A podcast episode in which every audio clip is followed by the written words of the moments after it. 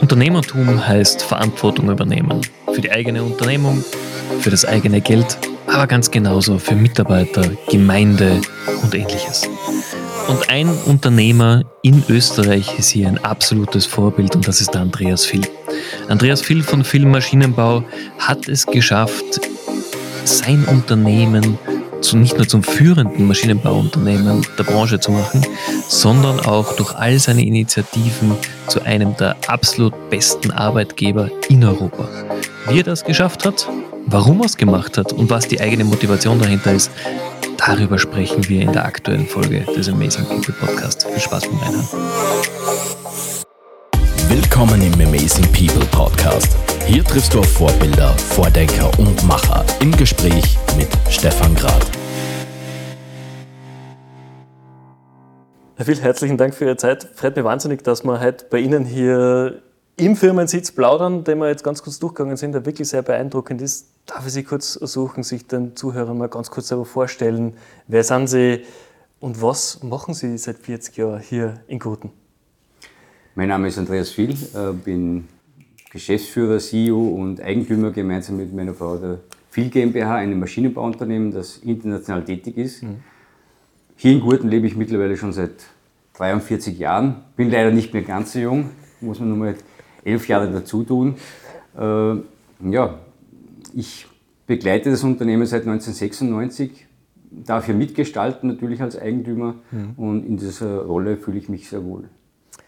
Jetzt sind wir ja ins Gespräch gekommen, weil ihr nicht der typische Maschinenbauer seid. Ihr seid ein Unternehmen, die sehr stark nicht nur auf Innovation setzen, das merkt man, wenn man bei euch hier in den Hallen sitzt, sondern ihr kümmert euch wahnsinnig stark um Mitarbeiter, um die Gemeinde, um das soziale Ökosystem rundherum. Wie ist es denn dazu gekommen? Das ist dadurch bedingt, dass wir auch in dieser Firma leben, in dieser Gemeinde leben und wir täglich mit unseren Mitarbeiterinnen und Mitarbeitern zu tun haben. Mhm. Äh, wir haben keine Distanz zu überbrücken, sondern das ist der Hauptwohnsitz hier im Unternehmen, hier in meinem Büro. Und äh, mein Thema war immer, wo ich arbeite, will ich mich auch wohlfühlen. Mhm. Und darum haben wir das so gestaltet, dass sich die Mitarbeiterinnen alle wohlfühlen können, vom Design her, von den Arbeitsplätzen. Und das war auch immer unser Anspruch, äh, das Ziel, mitunter einer der besten Arbeitgeber der Region zu sein. Das haben wir dann weiterentwickelt und jetzt wollen wir einer der besten Arbeitgeber der europäischen Industrie sein. Ein sehr hochgestecktes, visionäres Ziel und da muss natürlich auch einiges tun. Das auf jeden Fall, aber man merkt, ihr macht viel. Wir sind hergefahren, wir sehen die Baustellen. Wir haben kurz beim Durchgang gesehen, dass ihr natürlich auch das Unternehmen jetzt ordentlich weiterentwickelt. Momentan hören wir bei vielen Unternehmern, ja, wir haben den, den Mitarbeitermangel, wir suchen nach guten Mitarbeitern, wir tun uns so schwer, Mitarbeiter zu finden. Ist es bei euch anders? Ihr habt jetzt vor allem ein bisschen den Nachteil natürlich von, von Gurten, ihr seid nicht direkt jetzt am, am Industriestandort Wels oder Linz, aber ich weiß, ihr, ihr findet gute Mitarbeiter. Ich sehe unten viele, viele Lehrlinge, die arbeiten. Wie geht es ihr an das Thema ran? ich würde mich freuen, wenn ich sagen könnte, wir tun uns leicht. Wir tun uns nicht leicht, wir tun sehr viel dafür. Und das unterscheidet uns vielleicht von manch anderen. Wir beginnen eben im Recruiting mit unserem Future Lab im, im Kindergartenalter. Hört sich vielleicht verrückt an, aber es funktioniert. Und das machen wir nicht erst seit wenigen Monaten oder seit zwei Jahren, seit das Thema Arbeitsmangel so aktuell mhm. ist, sondern äh, Berufsorientierung spielt bei uns schon seit über zehn Jahren eine wichtige Rolle. Wir haben das laufend weiterentwickelt und haben auch gesehen, es funktioniert. Deshalb bekommen wir eben noch mehr Bewerbungen für Lehrstellen als andere große Firmen, die vielleicht sogar mehr anbieten, mehr Urlaube, was auch immer. Äh, aber natürlich Maschinenbau ist eine Herausforderung, kann nicht jeder, ist aber auf der anderen Seite ein kreativer, schöner Prozess. Absolut. Ich meine, vor allem Viele Menschen, wir haben es davor kurz besprochen, haben, glaube ich, vom Maschinenbau nur ein bisschen eine falsche Vorstellung. Es wird in den Medien ja sehr stark so mit Hochofen und dreckiger Arbeit und schwere, körperlich schwerer Arbeit äh, vermittelt. Ist es aber gar nicht.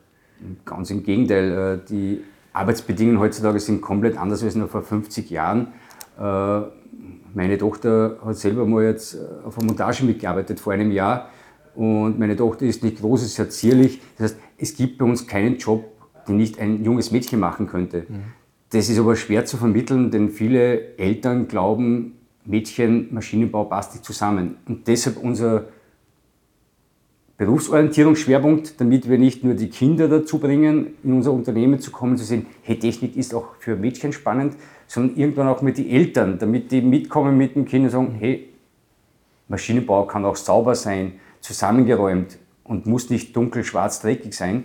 Und die Eltern haben natürlich einen maßgeblichen Einfluss auf die Kinder bei der Berufswahl. Und ja, mittlerweile haben wir 16% Mädchenanteil, Frauenanteil, Tendenz leicht wachsend, auch bei den Lehrlingen äh, aktuell 25%. Also ich bin guter Hoffnung, dass das langsam in die richtige Richtung geht. Wäre eine positive Entwicklung, vor allem weil Maschinenbau einfach sehr werthaltiger Bereich ist, gerade für Österreich, für die Region natürlich sowieso. Ähm, jetzt, wir haben davor kurz darüber gesprochen, äh, die Themen Wirtschaftskrise treffen aber produzierende Unternehmen natürlich immer gleich einmal. Jetzt sind wir momentan in einer vielleicht spannenden Wirtschaftslage. Spürt ihr was momentan davon? Wir spüren es seit, seit 2020, seit Corona spüren es wir. Mhm. Äh, wir spüren es aktuell noch mit, mit der Liefersituation, mit den Lieferketten. Äh, wir spüren es mit der Materialpreiserhöhung vom Vorjahr. Das hat uns natürlich äh, enorm belastet. Aber ich habe trotzdem nie Angst, wenn eine Krise ist, weil ich weiß, wir sind ein gesundes Unternehmen.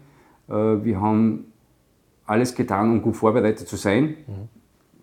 Wenn dann mal eine Wirtschaftskrise kommt, wo du nicht mehr, nichts mehr dagegen tun kannst, wichtig ist, dass mir persönlich in den Spiegel schauen kann und sagen, hast du das Maximum gegeben fürs Unternehmen?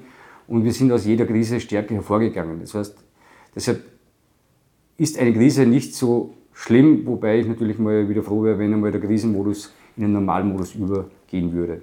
Ich glaube, das wird das Arbeiten für ganz, ganz viele Unternehmer ein bisschen entspannen. Jetzt haben Sie gerade was gesagt, was ich wahnsinnig gut finde, weil als Unternehmer, man muss sich ja um seine Mitarbeiter kümmern, man muss um die Region kümmern, man muss sich aber auch um die Leute kümmern, für die man verantwortlich ist. Und Mitarbeiter geben gute Arbeit dafür, dass man sie bezahlt. Und man muss sie aber auch motivieren, man muss ihnen Möglichkeiten geben, sich zu entfalten. Jetzt gerade seit Covid ist das was, was in den Medien rausgetragen wird. Jeder Unternehmer muss so agieren und viele sagen, ja, wir machen das eh, wir haben Werte, wir versuchen unseren Mitarbeitern alles zu geben. Bei den wenigsten ist es dann tatsächlich im Alltag so. Bei euch ist es so. Was macht es anders oder wie sind Sie dazu gekommen überhaupt, dass ihr als Unternehmen so arbeitet? Naja, wir haben das Thema Werte gemeinsam mit den Mitarbeitern und Mitarbeitern vor 21 Jahren entwickelt, haben äh, zehn Werte niedergeschrieben mhm. und natürlich kann man zehn Werte irgendwo hinschreiben, das war es dann. Äh, weil mir bewusst war, einfach hinschreiben reicht nicht, die Mitarbeiter werden es vergessen. So wie die Philosophie das vorgegeben hat, drei Seiten A4 vollgeschrieben, auch die Führungskräfte haben sich gekannt. Jetzt haben wir eben das ganze Philosophische auf einen A5-Zettel äh, geschrieben mit wenigen Worten und zehn Werte haben wir da zumindest definiert. Nach denen haben wir die Besprechungszimmer benannt. Das heißt, man kann durchs Werteunternehmen reisen. Es gibt bei uns ein Werteschokolade, Werte-Adventkalender. Das heißt, es gibt 24 Türen, da sind wir sehr konservativ, mit zehn Unternehmenswerten zusätzliche Werte wie Liebe, Friede, die wichtigen mhm. Themen. Und am 24. ist das größte Stück handgeschöpfte Schokolade, ist dann unser Credo Fill Your äh, Future, erfüll deine Zukunft oder fill deine Zukunft. Mhm. Also Werte spürt man überall, äh, wo es nur geht, wo es möglich ist. Und wir versuchen es zu leben, wobei wir nicht sagen, wir sind perfekt, bei weitem nicht. Und wir haben aber, was Spannendes, in 21 Jahren nur einen einzigen Wert getauscht die Harmonie ist der Konsequenz gewichen, weil wir haben gesehen, Harmonie ist zwar was Schönes, mhm. aber für ein innovatives Unternehmen möglicherweise auch hemmend. Denn wenn jetzt, als blödes Beispiel, ich habe eine Idee, die absolut verrückt ist und dumm ist, die Mitarbeiter sind anderer Meinung als ich und jeder sagt, ja, blöde Idee von Andreas, aber ich will seine Harmonie jetzt nicht zerstören, sagen wir lieber nichts. Mhm. Äh, Konflikte, Diskussionen, Reibung ist wichtig für Innovation, darum ist Harmonie nicht das Ideale und Konsequenz ist etwas, was uns immer etwas abgegangen ist, was auch die Mitarbeiter vermisst haben. Das kann sein Konsequenz in Entscheidungen, Konsequenz in Fertigstellung von Projekten, mhm. kann man auch wieder unterschiedlich auffassen. Und ja, so ist zu diesem einen Wertetausch in 21 Jahren gekommen. Also. Das ist, glaube ich, eine sehr, sehr gute Quote.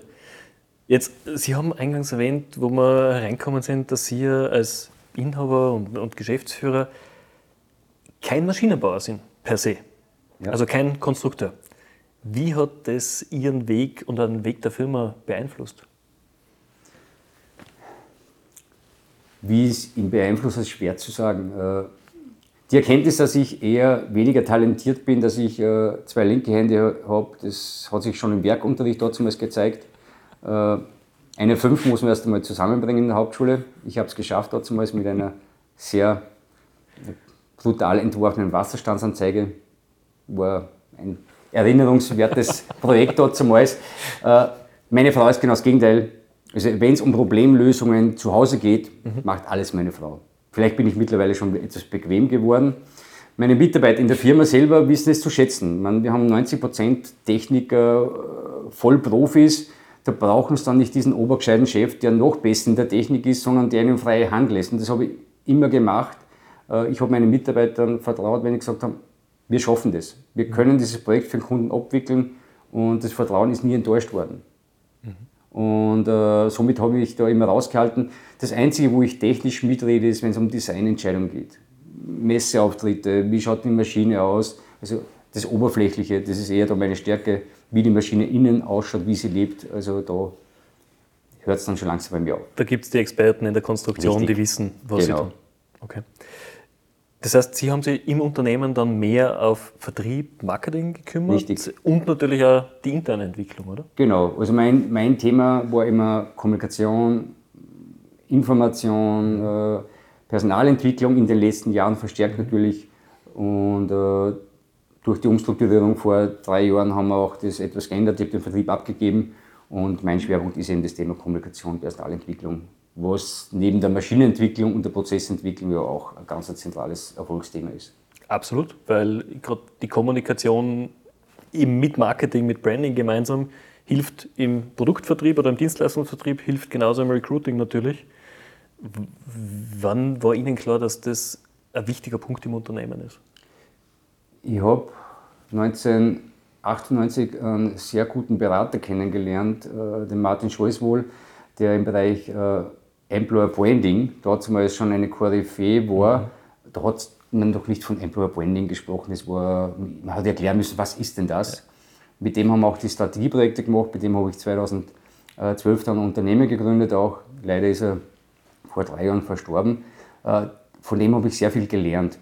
Und er hat mir auch immer die Wichtigkeit äh, der Kommunikation dargelegt und auch, dass man mehrmals kommunizieren muss. Einmal ist keinmal, ist das Credo beziehungsweise ein Kanal zu wenig ist. Man muss einfach die verschiedenen Zielgruppen unterschiedlich ansprechen. Und das versuchen wir auch in der Firma entsprechend zu leben. Mhm. Bei einer Firmenzeitung im Jahr ist zwar schön, aber ist zu wenig für Kommunikation. Ja, weil der Aufwand verpufft dann recht schnell und wenn man es einmal gelesen hat, legt man es weg. Ja. Wie, wie hat generell auch das ganze Social Media Thema euch in der Kommunikation verändert? Weil, wenn ich jetzt mit Maschinenbau nicht unbedingt die dynamische digitale Assoziation normalerweise äh, zusammenbringen. Ihr seid sehr progressiv, ihr seid sehr aktiv in den, in den Themen, ihr versucht eure, eure Mitarbeiter anzusprechen, potenzielle Kunden wahrscheinlich auch. Wie hat das stattgefunden? Also da darf ich widersprechen, Maschinenbau ist Digitalisierung pur. Äh, wir haben 2004 ein Projekt gestartet, das hat geheißen äh, Monkey Safe, wo es darum geht, vorstandssichere Maschinen zu entwickeln. Soll jetzt keine Beleidigung für Vorstände sein. Der Anspruch war, Andreas Viel als Nicht-Techniker geht ja. zu einer Maschine und kann damit umgehen. Kann sie einschalten und weiß, was passiert. Mhm. Äh, zustandsorientierte Instandhaltung war Themen, da waren wir eigentlich der Zeit voraus. Mhm. Äh, jetzt mit der ganzen Möglichkeit der Datenaufbereitung äh, haben wir bei uns Data Scientists beschäftigt. Das Thema KI, was man jetzt täglich zehnmal hört, ist natürlich bei uns ein Thema. Also Maschinenbau hat sehr viel mit Datenintelligenz zu tun. Mhm. Ist sehr spannend. Das Thema Social Media ist ein ganz anderes natürlich. Ist für uns natürlich auch wichtig im Hinblick auf äh, Mitarbeitergewinnung, auch auf Kundengewinnung, äh, wobei das eher am Rande ist, äh, wo man dann vielleicht kleinere Zielmärkte bearbeiten kann mhm. und beeinflusst auch unser Recruiting. Wir haben einen Influencer ausgeschrieben, der die Aufgabe hat, mittels Social Media, mittels Berufsorientierungstagen, mittels Betreuung der Schnupperlehre Werbung für viel zu machen. Mhm. Also Social Media, an dem können wir nicht vorbei. Ich selber habe mich vor ja, Ausbruch von Corona bei Facebook abgemeldet und äh, Instagram meide ich momentan auch, weil du auch ja nur manipuliert wirst. LinkedIn lese ich ab und zu. Äh, Und selber als Unternehmen sind wir sehr aktiv. Wir haben einen TikTok-Kanal, den wir noch ausweiten werden. Und ja, du musst etwas machen, wenn du social media mäßig nicht präsent bist, existierst du nicht mehr mhm. Klar, die Wahrnehmung ist auf gewisse Kanäle beschränkt. Bringt mir aber zu, zu meiner ersten recht persönlichen Frage jetzt. Ist gerade im Maschinenbau oder generell in der Wirtschaft, es geben sich immer wieder neue Trends, es gibt Bewegungen, Social Media ist seit ein paar Jahren sehr präsent geworden. Wie ist es denn bei Ihnen? Wie bewerten Sie, ob gerade ein Trend was ist, was kurzfristig ist oder was wirklich auch für das Unternehmen oder auch für Sie selber relevant sein kann in der nächsten Zeit? Ja, wir haben regelmäßig einen Roundtable im Bereich äh, Forschung und Entwicklung, mhm. wo genau diese Trends aufgezeichnet werden, mhm. präsentiert werden, wo die Trends diskutiert werden. Und dann äh, trifft man Entscheidungen, ist ein Thema für viel, wo man jetzt schon einsteigt, warten wir noch zu.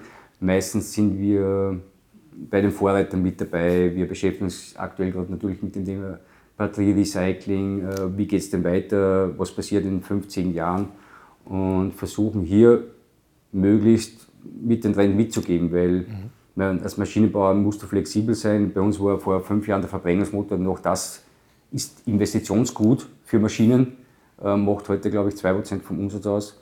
Der Großteil unserer Anlagen geht Richtung E-Mobilität. Das heißt, es hat sich in fünf Jahren ganz stark geändert und wir wissen auch, in fünf Jahren wird die Welt wieder eine andere sein. Das heißt, über den Tellerrand zu schauen, immer offenen Auges durch die Welt zu gehen, ist für uns ein ganz wichtiger Faktor. Mhm. Bei Ihnen persönlich, weil gerade als Geschäftsführer, man muss ja am Zahn der Zeit bleiben, man muss ja wissen, was tut sie gerade.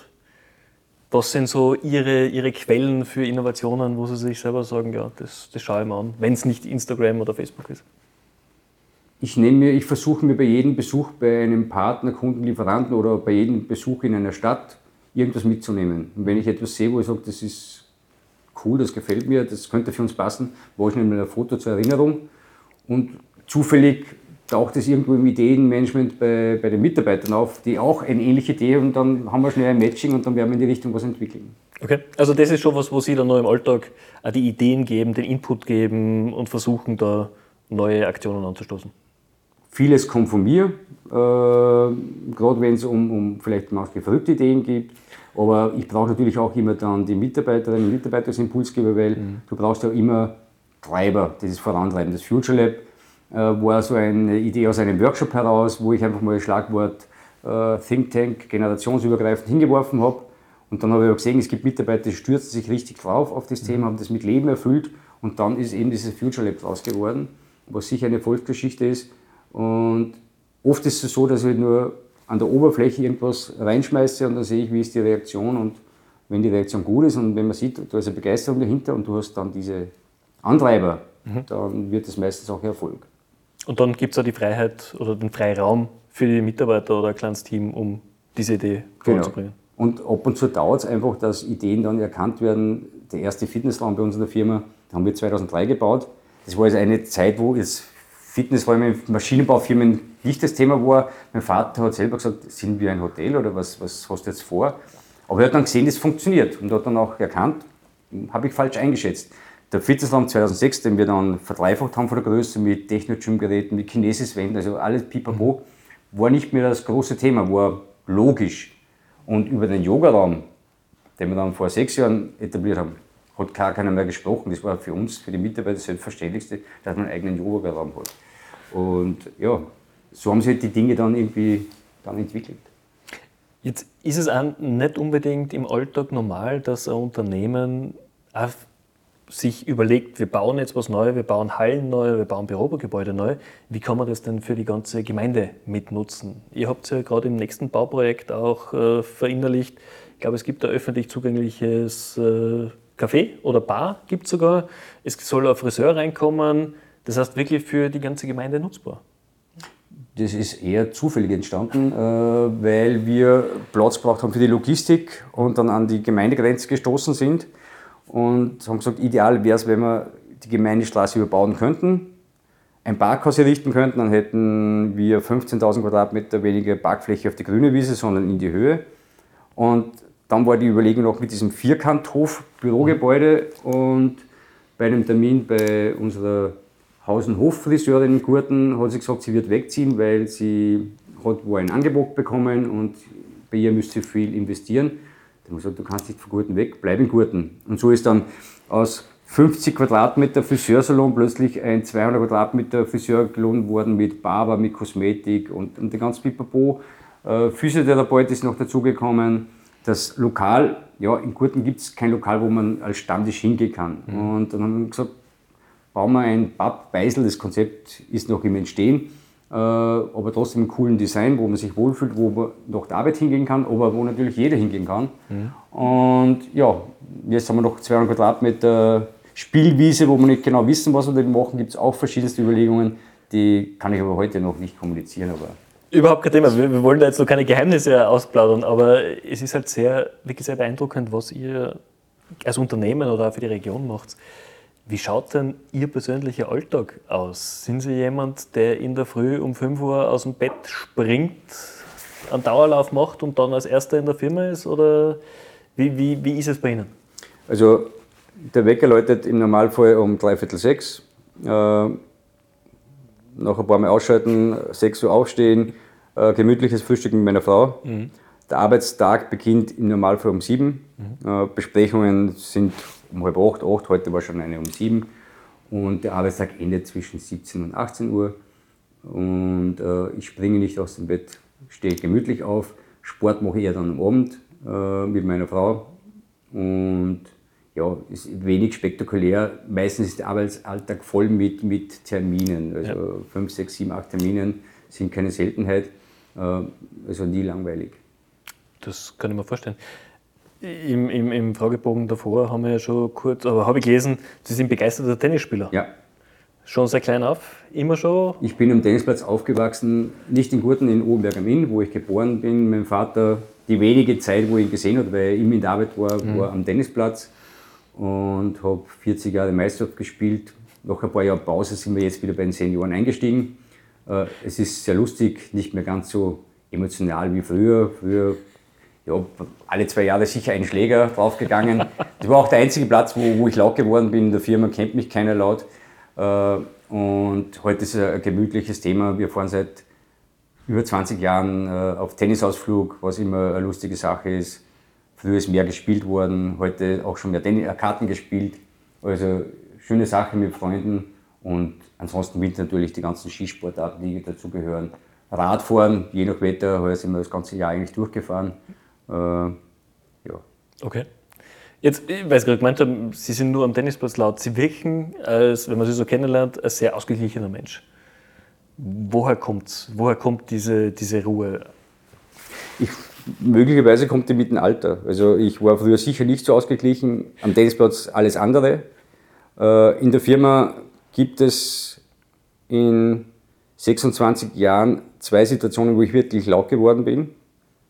Und ich glaube, zweimal in 26 Jahren ist auch nicht so viel. Ist eine gute Quote. Äh, ist eine gute Quote. Ich habe gelernt, dass es ja nichts bringt, wenn du herumschreist. Und dass das Schreien ja nur ein Zeichen von Schwäche ist. Und so wichtig mir die Firma ist, aber es hat nichts mit, es ist nicht Persönliches. Und äh, in der Familie, wie meine Kinder in Pubertät waren, da war ich sicher nicht immer leise, ich habe auch mit den Kindern äh, laut geschimpft, weil es notwendig war. Äh, das war auch wesentlich emotioneller, weil da macht man schon einiges mit. Zumindest bei meinen Kindern, die waren halt in der Pubertät und das war nicht immer einfach. Aber mit den Jahren lässt die Pubertät nach, man wird mhm. aber auch immer gelassener und, und sieht alles nicht mehr ganz so dramatisch. Okay. Das, das, lässt ein bisschen gut in die Zukunft blicken, auf jeden Fall. Ähm, jetzt haben wir das Thema gehabt, natürlich, wie, wie sich Dinge entwickeln. Ihr habt sehr viel erreicht. Was soll denn mal Ihr Vermächtnis sein, wenn Sie aus der Firma ausscheiden und an die Kinder übergeben oder jemand anderer die, die Geschäftsführung hier übernimmt? In der Firma selber man, es gibt schon ein paar Bauwerke oder, oder auch Projekte, wo, wo ich wünsche, dass sie sich so weiterentwickeln. Äh, das Future Lab ist so ein Thema. Mhm. Äh, Vermächtnis selber für die Firma habe ich eigentlich überhaupt keins. Ganz am Ende aller Tage war es immer mein Ziel, dass die Mehrheit sagt, es ist schade um ihn. Und wenn die Mehrheit das sagt, dann habe ich schon alles erreicht, was ich erreichen will. Ich glaube, das ist ein sehr, sehr, sehr, sehr guter Wunsch. Wir sind eh schon am Ende der, der Podcast-Folge angekommen. Wenn wir uns jetzt am 31.12. nochmal treffen würden, auf einen Kaffee oder Bier oder ein Glas Wein, Was soll denn das Jahr noch mit sich bringen? Was soll noch passieren, dass Sie sagen, ja, war ein gutes Jahr? Weil ich in wenigen Tagen auf Urlaub fahre. schöne, lustige Urlaube äh, mit Freunden, mit Familie, äh, schöne, lustige Abende mit Freunden beim Kartenspielen. Sportlich vielleicht noch äh, äh Meistertitel für die Senioren. In der Firma dass es ein gutes Jahr wird, dass wir im September beim Workshop Viel 2030 viele Ideen, visionäre Ideen sammeln, die uns dann wieder den Weg ebnen für die Zukunft mhm. und natürlich gesund bleiben und dann bin ich schon zufrieden. Das heißt, ihr arbeitet schon aktiv an der Vision für die nächsten sieben ja. Jahre um. Haben wir ein großes Projekt gestartet und 2030 machen wir dann noch einen Workshop dazu und da legen wir einfach gewisse Kriterien fest, in alle Richtungen, äh, Markt, äh, Maschinen, Technik, aber auch äh, Berufsorientierung, Personalentwicklung, all diese Themen werden wir da behandeln. Und da gibt es natürlich schon ein paar Überlegungen von mir, die ich dann gerne 2030 präsentieren würde. Ich halte Ihnen die Daumen, dass das so gut wird und dass auch der Meistertitel für die Seniorenrunde natürlich ja, danke. mit dabei ist. Wir werden es versuchen. vielen herzlichen Dank, hat mega viel Spaß gemacht. Danke, danke. für Ihre Zeit. Meine Lieben, das war's auch schon wieder mit unserem Amazing People Podcast für heute. Wir hoffen, ihr habt genauso viel Spaß beim Zuhören gehabt wie wir beim Aufnehmen. Wenn ihr Fragen zu den einzelnen Folgen habt oder gerne Teil des Amazing People Podcasts werden wollt, ganz egal, ob als Teilnehmer oder als Sponsor, meldet euch jederzeit gerne bei uns unter podcast at amazing-ecommerce.com. Und natürlich, wenn euch unser Format gefällt, abonniert den Amazing People Podcast bitte in eurem Streaming-Dienst des Vertrauens und empfehlt ihn auch gerne an Freunde und Bekannte weiter. Damit können wir unsere Audience weiter aufbauen. Und in diesem Sinne freue ich mich auf euch in der nächsten Woche. Euer Stefan.